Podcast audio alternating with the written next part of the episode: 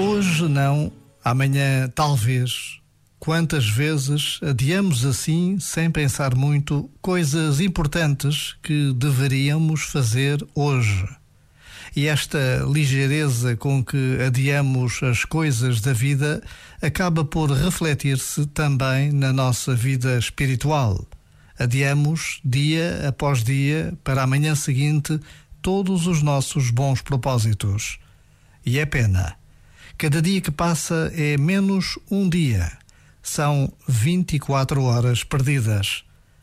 Não deites a perder os dias que tens para fazer caminho daqui até à Páscoa. Este momento está disponível em podcast no site e na app.